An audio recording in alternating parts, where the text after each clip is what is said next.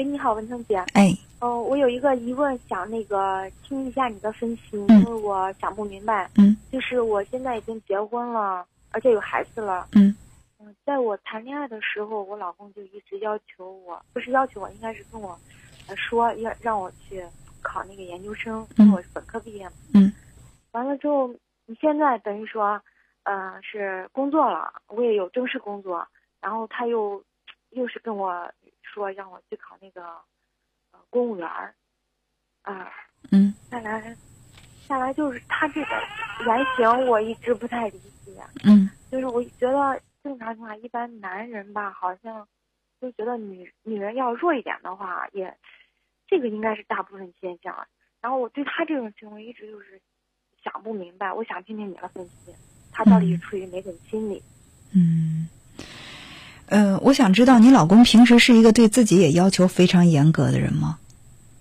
他上进心应该是比较强，嗯，呃。就是我我把这个男人分成四种啊，不一定是很全面，但是我这么认为。呃，我觉得男人有一种呢是叫做，呃，对自己严，对别人也严，就是你老公这种。这种人有什么好处呢？就是你跟他在一起，他会敦促你不断的去进步成长，你可能会激发自己的潜能，但是。嗯，对于就是对自己的这个未来没有太多要求的人来讲，跟这样的人在一起可能会觉得稍微有点累，因为你总觉得要去拼命的追赶他的脚步。还有一种呢，叫做对自己宽，对别人严。这种人呢，就是就是你要碰到这样的人，就会觉得很可怕。他就是做人双标准，他对自己自己的标准定得很低，自己怎么都可以，然后又要求自己的另一半这样那样那样这样。那这样的人肯定就是嗯会让大多数女人是避而远之的。还有一种人呢是什么呢？就是对自己严，对他人宽，包容性比较强。我我看到了，大部分好像是这样。呃，你你看到的可能只是一个表面，我觉得这就这四种类型，可能他分布的还是比较均衡的。呃，就这样的人，就是你跟你跟他在一起生活，你可能会觉得很轻松，但是就是有一些人，他虽然说对你要求的很松，对自己要求的很严，但是如果说他的步子非常快，在不断的进步，而你呢，因为他对你没有过多的要求而原地踏步，我们说不进则退。突然有一天，你发现你跟他已经不在一个世界上，不在一个频道上了。到那个时候，难免你会心生自卑，或者说他在心里会略微对你有那么一点轻看。所以，我觉得这种状态可能在暂时某一个阶段，你你可能是舒适的，因为他对你没有太多的要求。但是我们说，呃，夫妻为什么叫比翼双飞？就两个人应该是在同一个水平上，那么这种关系会更稳定。如果一个人进步特别快，而你在不断的下滑，尤其是女人容易在有了家庭、有了孩子之后呢，嗯，就是在很多方面放弃自己，就把所有的精力都放在了孩子、家庭身上。那突然有一天，你发现你们之间的差距大了，那么你们之间情感上这种差距是身不由己的，甚至说他会因为觉得跟你交流的不。不多了，没有什么好交流的，而离你越来越远。到那时候，你再想去改变会很困难。还有还有另外一种呢，就是对自己宽，对别人也宽，那就是一种乐活派。就我对生活没有太多的要求，那我可以，呃，容忍我的另一半也是这样的，就生活在一种就比较随意的状态。但是这样的人生会少很多精彩。所以这四种类型的人生各有各的好与不好。你看到的是你老公对你的要求，嗯，是的，就是我，我想着，嗯，你分析这些，我觉得都挺有道理的嘛。然后像他的话，有没有心里面有哪种，嗯，就是 我说不出来那种感觉，是不是觉得我现在不好，还是、嗯、不是？我觉得他如果真的是觉得你不好，或者觉得你没有能力去考研或者考公务员，他不会对你有这方面的要求。就说他是一个对自己有要求，同时他也希望自己的伴侣能够跟他共同进步，所以说他会对你有很多希望。当然不一定说他对你有这方面的希望，你就一定要按照他的脚步去走。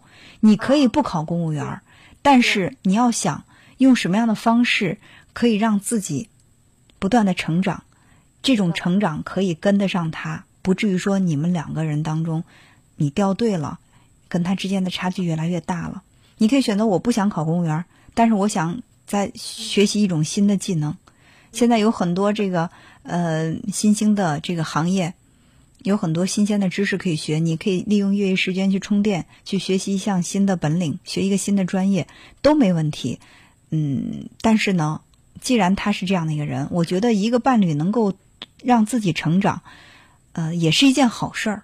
是你可能在短暂短时期内你觉得有压力，但是当你克服了这个压力，你发现自己成长了，或者说进步了、完善了。也许在心里会对他多一份感激。啊，有你说的这种，嗯，这种，呃，我觉得我体会也是这样的。但是现在就是，我觉得我们俩差距其实说并不是说很大，包括从一开始，嗯，就是说他的工作吧要比我的工资多一点，但是社会地位吧之间这都谈不上悬殊，嗯嗯，包括家庭情况基本上都差不多。对啊，就是工资要比我高一点儿，嗯，所以就这么为了呃要求我。下来我就是觉得，其实我也是追求，我也是不是说那个得过且过了嘛，我也挺上进的。嗯。嗯，但是他就是这么要求我的时候，我总觉得是不是？嗯。他的出发点是好的，但是他的方式是有一些嗯需要调整的。他的出发点就是，可能想你们现在都很年轻，而且都是有潜力可以再更进一步的人，但是他只是想希望你进步。他同时希望你按照他对你的安排来进步，对。而你的想法是，我进步可以，但是我有我自己的路要走。这个你们可以之间可以沟通。比如说这个考公务员这事儿，你不想考，你可以跟他说我不考，但是呢，我有我自己的学习计划，包括我自己以后怎么发展，我有我的计划。按照你的计划取得成绩，他也一样可以接纳。所以我想这个，呃，如果两个人沟通好的话，他应该不能，呃，我觉得不会成为问题。吵倒没吵，就是在一块说说嘛。就是我觉得那个公务员的话，嗯，考也行，不考也行。嗯，就之前考了好多试，我也也不怎么怕考试嘛。但是就是觉得他并没有说我特别想去做某一件事情，我只是说，嗯，做不做都可以，就是这种。对。然后，嗯，我觉得其实这还反映出来一个嗯比较明显的特点，就是说，其实你在骨子里也是一个比较要强的人。啊，你说的太对了。嗯，之所以说你要强，是你对自己有要求，但是你不希望自己按照别人的要求去做。嗯，但是我又不会反抗。嗯，其实你已经在反抗了，但是这种反抗未必是那种针尖对麦芒的那种，让人感觉很激烈的反抗。你因为你心里首先感到不舒服，其实不舒服就是一种排斥，这种排斥它其实它其实就是一种反抗。嗯，你仔细的想想。就是这个考公务员到底是真的让你不接受，还是说正是因为他要求你去了，你觉得在心里面有一种逆反心理？我偏不做。嗯，倒不是不能接受，主要是他一说那个可好可好嘛，我现在就是还是有这个迷茫，到底他真的比我现在这，因为我现在是教师嘛，嗯嗯，真的是就是比我那个好特别多。那这个谁也不好说，因为如果你能够适应这个教师的。环境，你在这个教师岗位上也可以做出很出色的成绩。那有些人可能他考了公务员，找到了自己合适的岗位，也可以去发展一片天地。这个我觉得，嗯，没有什么定论，不是说教师就一定好，或者公务员就一定好，这个也是因人而异的。所以还是结合自己的实际情况。另外呢，就是遇到问题，我认为，与其在心里面觉得不舒服或者怎么样，不如去提出来。提出来跟对方沟通一下。我是觉得可迷茫，我我不敢一直，我一直不敢问他这个问题。从一开始我，没什么不敢问的。网上转载量很高的一篇文章叫做《假如我欠了你五块钱》，不知道你看了没有？没有。啊，这个文章是这样说的：说，呃，有一个名人哈，他有一次打出租车，他看到这个计价表上，我也忘了是多少钱了。假如说是五十五吧，他给了人家六十块钱，然后呢，这个司机就没找钱。司机没找钱，然后他坐了一会儿，他后来想，哎呀，反正司机也挺辛苦的，算了吧，就让他欠着我五块钱吧，他就走。司机也迟疑了一下，他下了车之后呢，发现在这个车上贴了一个标识，说是有有一项新的规定，计价器还没有调整，但是呢，要求就是这个乘客在计价器显示的这个钱上再加十块钱，才是这个就是这个车费正常的车费。后来哦，这个名人一看说哦，原来不是说司机欠了我五块钱没找我，而是我还少给了人家五块钱。于是呢，他就赶快跑过去说啊，对不起，把这五块钱给他。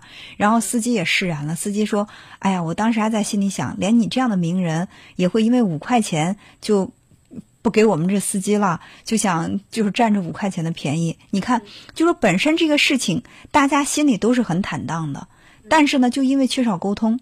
假如说这个名人坐在车上的时候，他对司机说：“哎，我给你六十块钱，你为什么没找？”然后这个司机说：“啊，因为你给了我六十块钱，还需要再给我五块钱才够这个车费。”就沟通一下，什么问题都没有了。那幸好是这个名人他看到了，然后他把这钱又给他了。如果是没看到走了，两个人心里都结了个疙瘩。这个名人会说：“这司机，你看啊，我给他六十块钱，五块钱他就不找了。”这司机会说：“哎，你别看这名人平时那么光鲜亮丽，为了五块钱的蝇头小利，他居然就不舍得多掏，把那五块钱掏出来给我，误会就这么产生了。我觉得这这个问题就是类似这样的问题，在我们的生活当中也会出现，尤其是在我们身边很亲近的人，因为在乎对方的感受，当自己心里有疑问的时候，不想去说，害怕一旦说了会破坏那种感觉。对方也是这样，小心的去呵护这个感情。”结果呢，就是因为太过小心了，让很多不好的这种情绪产生了，很多误会产生了。其实一旦沟通，什么问题都没有。所以我想，这个也适用于你和你爱人之间，尤其是就你个人以后怎么发展这个问题。我认为有什么事情坦坦荡荡的说出来，也许比两个人都在心里这样憋着要舒服的多。哎呀，是呀，然后。